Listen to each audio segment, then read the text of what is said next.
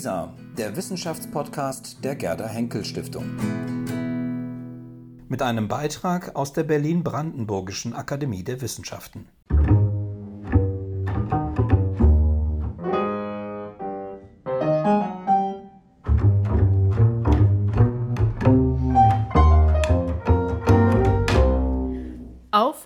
Akademisches Viertel mit. Herzlich willkommen zum Podcast der Berlin-Brandenburgischen Akademie der Wissenschaften und ihres Jahresthemas 2019-20 Naturgemälde.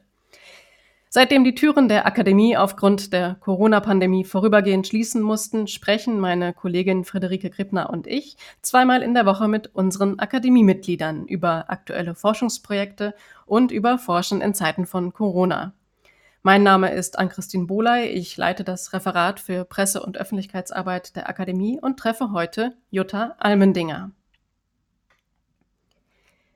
Mit Jutta Almendinger zu sprechen ist ein großes Glück, denn sie ist eigentlich immer, aber auch ganz besonders zur Zeit eine gefragte Gesprächspartnerin.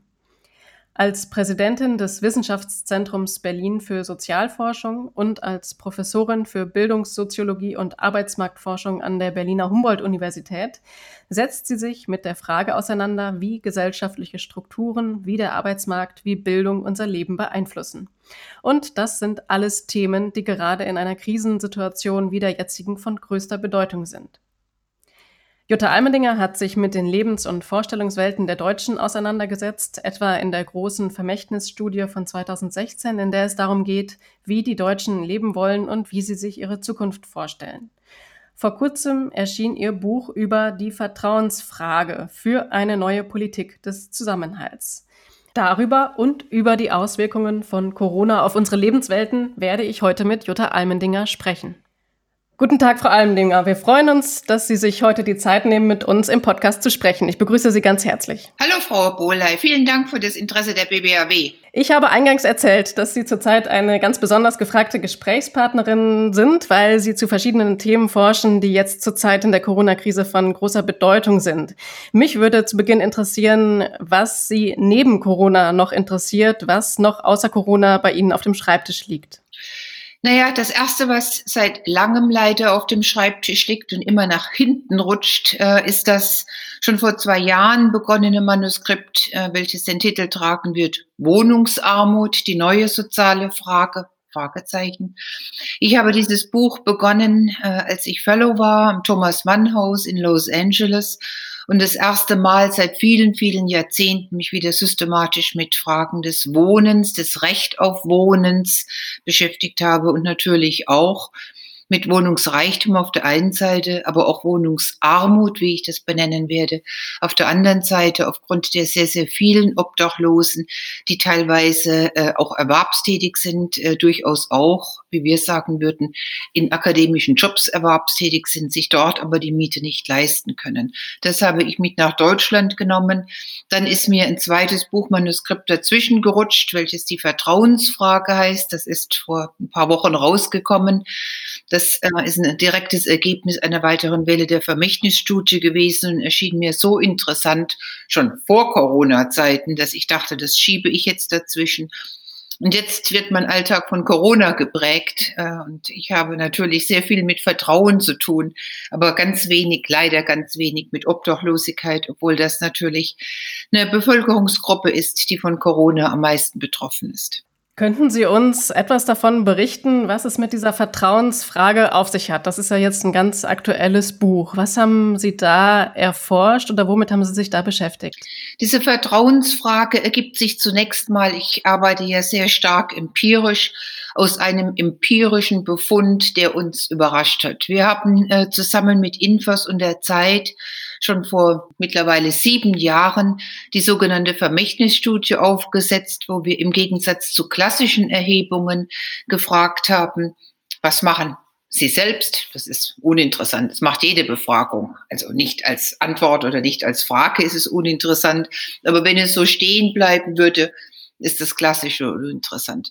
Äh, die zweite Frage, die wir dann gestellt haben, ist, hm, lehnen Sie sich mal zurück und überlegen, was sollten sie eigentlich machen? Also wie sollte man sich heute in dieser Situation verhalten? Das ist sozusagen so dieses normative Ich, dieses Über-Ich, äh, das, äh, wo man denkt, ja, wenn ich jetzt ein richtig guter Mensch wäre, wenn ich meine Normen, meinen Idealen folgen würde, dann äh, sollte ich mich so verhalten. Und man kann ja schon alleine aus der Differenz zwischen dem, wie ich mich verhalte und wie ich mich verhalten sollte, sehen, wie selbstkritisch sind die Menschen, die in Deutschland leben oder wie selbstgefällig sind sie? Und dann kamen noch zwei weitere Fragen hinzu. Zum einen, Vielen Dank, dass Sie uns jetzt was über sich berichtet haben. Aber wie nehmen Sie denn die Gesellschaft wahr? Und wie wird sich die Gesellschaft tatsächlich entwickeln? Das heißt, wir haben äh, doch mal den Spiegel zwischen dem, was Personen über sich sagen und dem, wie Personen die anderen Menschen wahrnehmen, die in Deutschland leben. Und als wir diesen Vergleich gemacht haben, das macht man selbst und das machen ganz offensichtlich die anderen, stellten wir fest, dass in vielen Bereichen da kaum ein Blatt dazwischen passt, dass also die Menschen über sich das sagen, was sie auch bei anderen wahrnehmen, was ihnen wichtig ist. Nehmen wir zum Beispiel Erwerbstätigkeit.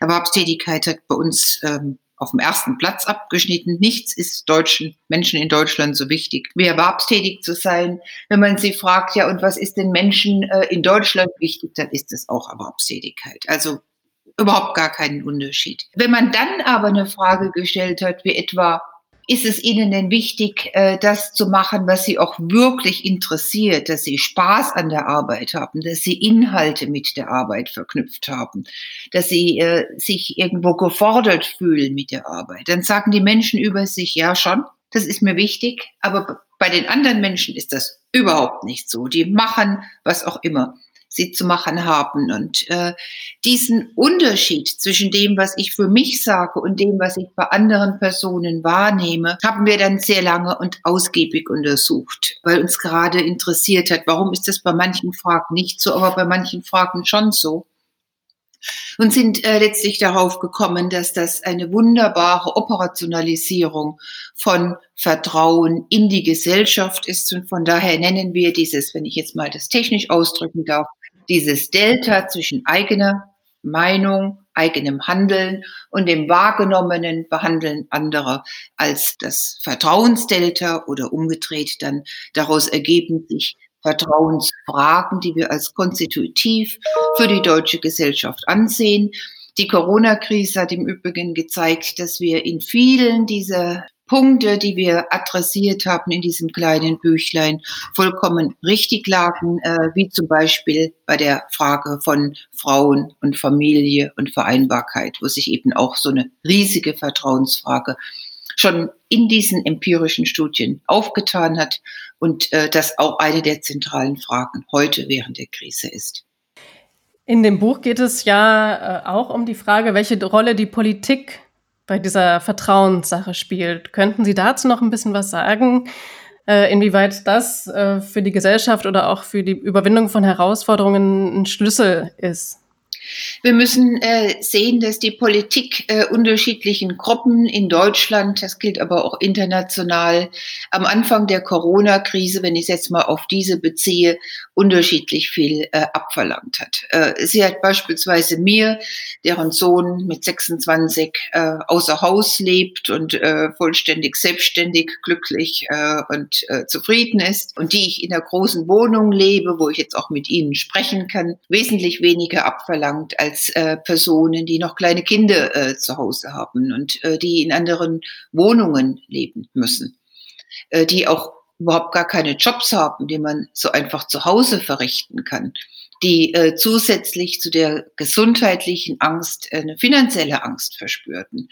Und äh, da sprechen wir von einem Vertrauensvorsprung. Das heißt, äh, wenn äh, eine Familie meiner Mitarbeiterinnen und Mitarbeiter, die teilweise mit drei kleinen Mädchen da zu Hause jetzt sitzen, ohne Kindertagesbetreuung, ohne Schule, wenn die sich zurückstellen, und das haben sie ja zu 100 Prozent getan, wenn die Mutter ihre wissenschaftlichen Qualifikationsarbeit nicht mehr machen kann, wenn der Vater äh, einen ganz anderen Job hat und äh, einfach nicht zu Hause arbeiten kann und von daher da ganz tags draußen ist, dann hat die Familie hat in diesem Fall die Frau und haben diese drei Kinder zurückgesteckt. Und dieses Vertrauen, diesen Vertrauensvorschuss haben sie dem Staat gegeben. Und äh, von daher müssen wir, wenn wir jetzt die Wirtschaft wieder hochfahren, wenn wir die gesellschaftliche Realitäten, die Soziabilität wieder hochfahren, uns immer überlegen, wie nehmen wir diese unterschiedlichen Gruppen mit? Wie nehmen wir jene, viele äh, Menschen mit, die als Pflegerinnen, Pfleger, Kassiererinnen und so weiter und so fort äh, tatsächlich ihre Gesundheit aufs Spiel gesetzt haben und ihre Arbeitszeiten ausgedehnt haben bis zum geht nicht mehr. Was tun wir für die außer dem Applaus? Und da rede ich von mehr als tatsächlich nur den notwendigen finanziellen Anpassungen. Was tun wir für die vielen Familien und die Kinder, die gar keine Schule hatten? Und äh, von daher muss man äh, in der heutigen Politik sehr viel stärker die Ressorts holen, als man es sowieso schon tun müsste und müsste abbilden, die Gesellschaft als Ganzes äh, und um jetzt sozusagen so Modeworte zu nennen, damit man die einzelnen Gruppen tatsächlich adressiert, äh, dass man die Politik verständlich macht, dass diese Gruppen sich abgeholt fühlen.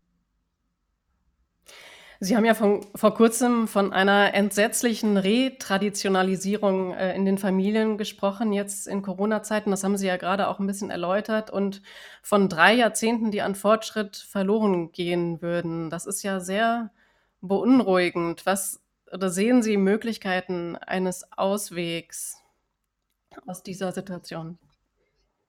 Lassen Sie mich erst nochmal die äh, durchaus bewusste äh, Wortwahl, äh, gleich Anne Will mich da etwas überrascht hat, äh, aber das habe ich ganz gut hingekriegt. Ich habe bei der Frage sofort an äh, einen Sachverständigenbericht von dem Jahr äh, 1984 gedacht, wo genau die Fragen äh, behandelt werden, die in dieser Sendung von Anne Will äh, mit wurden. Und dann dachte ich, es kann ja nicht sein, dass ich jetzt schon 40 Jahre da erwerbstätig bin und an diesen Themen arbeite und immer noch die gleichen Themen hochkommen. Und von daher habe ich die drei Jahrzehnte gegriffen.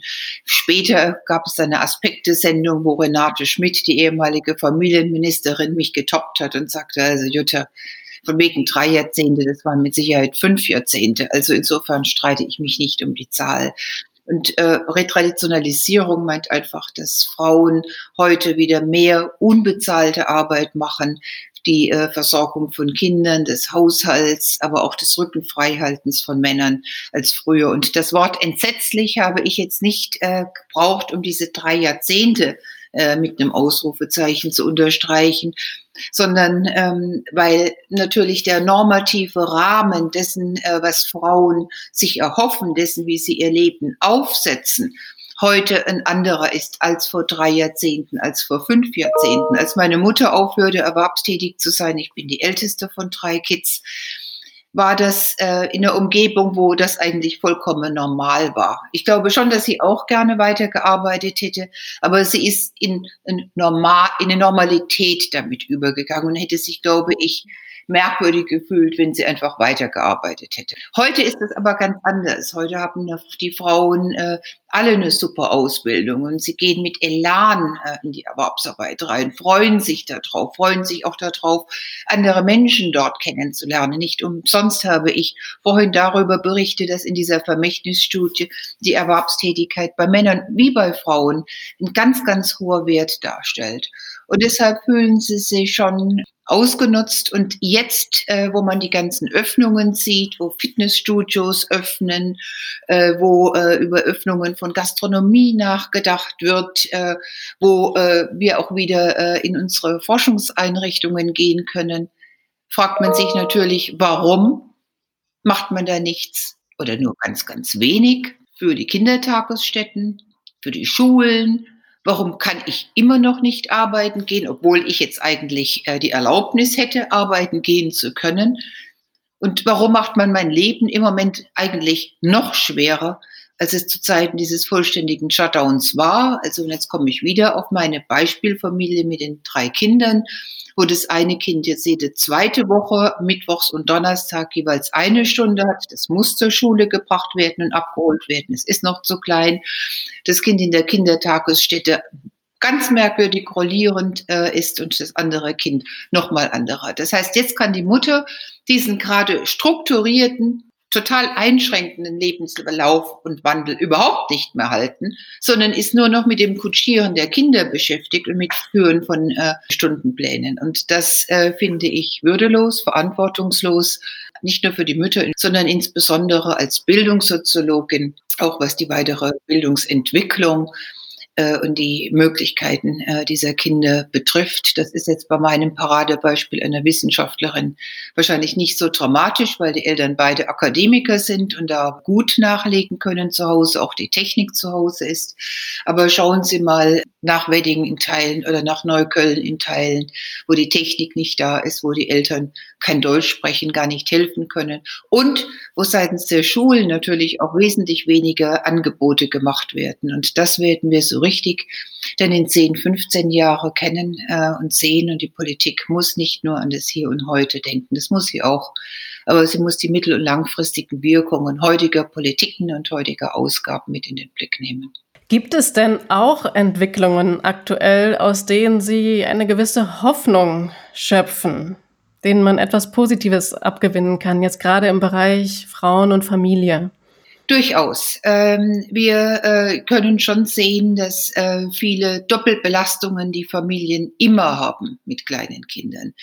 Dass wir die, äh, wenn die Kindertagesstätten, wenn die Schulen wieder laufen, entlasten können. Also ich glaube, dass wir über die Jahre betrachtet, über die nächsten Jahre betrachtet, weniger äh, Inlandsflüge beispielsweise oder Inlandsreisen haben werden für kurze Konferenzen, ähm, die man durchaus auch per Zoom stellen kann. Ich nehme das auch durchaus jetzt mal mit einem persönlichen Beispiel. Ich bin im Hochschulrat in Mannheim, fahre da sechs Stunden hin und äh, der Rat tagt drei Stunden und dann komme ich gerade nach sechs Stunden wieder zurück. Also ich bin ein ganzer Tag beschäftigt äh, für diese zwei, manchmal drei Stunden im Hochschulrat. Das äh, ist ziemlich ineffizient. Äh, und ich glaube, dass man hier jetzt lernt, äh, genügend Vertrauen in der Technik zu haben und genügend Rituale aufbaut, dass das dann bleiben wird. Ich glaube auch, dass es helfen kann für Studierende, die äh, vielleicht mit kleinen Behinderungen oder im Auslandsaufenthalt, äh, es kann ja ganz unterschiedliche Gründe sein, warum man persönlich äh, nicht anwesend sein kann, dass es da dann Situationen gibt, wo man die rein zoomt. Mein Unterricht, äh, mein digitaler Unterricht äh, ist super äh, flexibel. Ich würde niemals darauf verzichten, die ganzen Menschen auch mal persönlich zu sehen, aber es läuft und ein Stück davon wird beibehalten. Wir werden wahrscheinlich auch sehen, ähm, dass wir in einem Jahr, hoffentlich in zwei Jahren, jetzt nehme ich immer nicht, ich gehe jetzt einfach mal davon aus, dass das nicht die nächste große Welle oder der nächsten Virus oder die nächste Katastrophe, also unter Normalumständen, dass wir Konflikte, die sich jetzt andeuten, äh, zwischen jenen, die auch in wissenschaftlichen Einrichtungen ihre Arbeit zu Hause erledigen können und jene, die es eben schlechter zu Hause erledigen können oder wo wir alle meinen, sie müssten doch vor Ort sein. Nennen Sie die ganze Verwaltung, Trittmittel, Reisekosten, dieses Ganze, ja, das sind ja viele Leute dass wir dazu ähm, irgendwo Ausgleichen finden, so dass wir hier kein Clash erzeugen zwischen jenen, die zu Hause sind und den anderen, die da vor Ort äh, sind und äh, das ganze Geschäft zusammenhalten. Äh, das heißt aber auch, dass wir neben äh, so etwas wie dem Recht auf Heimarbeit, was jetzt äh, diskutiert wird, auch wahrscheinlich sogar eine Pflicht äh, auf Vorortarbeit äh, mitkodifizieren müssen. Und äh, für mich persönlich, die ich jetzt ein großes äh, Institut leite, heißt das, was Baulichkeiten betrifft, dass ich wahrscheinlich dazu übergehen müsste, mehr Orte der Begegnung innerhalb, äh, jetzt in diesem Fall des Wissenschaftszentrums aufzubauen, aber weniger Einzelzimmer bereithalten äh, und äh, da eher flexible Desks, wo man mit dem eigenen Computer hingeht, in Zeiten, wo man weniger gut zu Hause arbeiten kann. Also ich glaube, das Ganze ist, äh, Sie haben nach positiven Auswirkungen gefragt, das ist eine das wird jetzt ausgelöst und wäre ohne Corona nicht ausgelöst worden und hat zumindest das Potenzial, äh, zu einer besseren Arbeitswelt äh, zu führen, wenn man das ordentlich macht. Das ist das eine. Klima hatte ich schon ein kleines bisschen angedeutet. Da kommt es jetzt wirklich darauf an, dass wir auf eine, auch hier nenne ich jetzt mal das Wort, äh, Retraditionalisierung verzichten, also äh, die ganzen Benziner äh, mit Abwrackprämien und so etwas dann äh, noch unterstützen, sondern dass wir viel stärker in vernetztes äh, Fahren gehen. Ich glaube auch, dass äh, die einzige, einzige Blick jetzt auf öffentliche äh, und auf Fahrradwege, das wird es nicht sein. Ähm, Zumindest äh, würde es das vielleicht nur für Städter sein, aber ganz bestimmt nicht für die Personen, die auf dem Land leben. Und da bin ich dann wieder bei einer der Vertrauensfragen, wo man natürlich Politiken aufsetzen muss, auch was äh, eine neue Dekarbonisierung betrifft oder was die Dekarbonisierung betrifft, wo alle sich irgendwo wiederfinden. Frau Almendinger, wir sind am Ende unseres akademischen Viertels angekommen. Ich danke Ihnen ganz herzlich für das Gespräch. Ich danke Ihnen, Frau Bohley. Das war auf ein akademisches Viertel mit der Podcast von Berlin-Brandenburgischer Akademie der Wissenschaften und Jahresthema 2019-20 Naturgemälde. In der nächsten Folge am kommenden Dienstag spreche ich mit der Philosophin und Direktorin des Einstein Forum Potsdam, Susan Neyman. Wir danken Ihnen fürs Zuhören und freuen uns, wenn Sie auch beim nächsten Mal wieder dabei sind. Bis dahin, bleiben Sie gesund.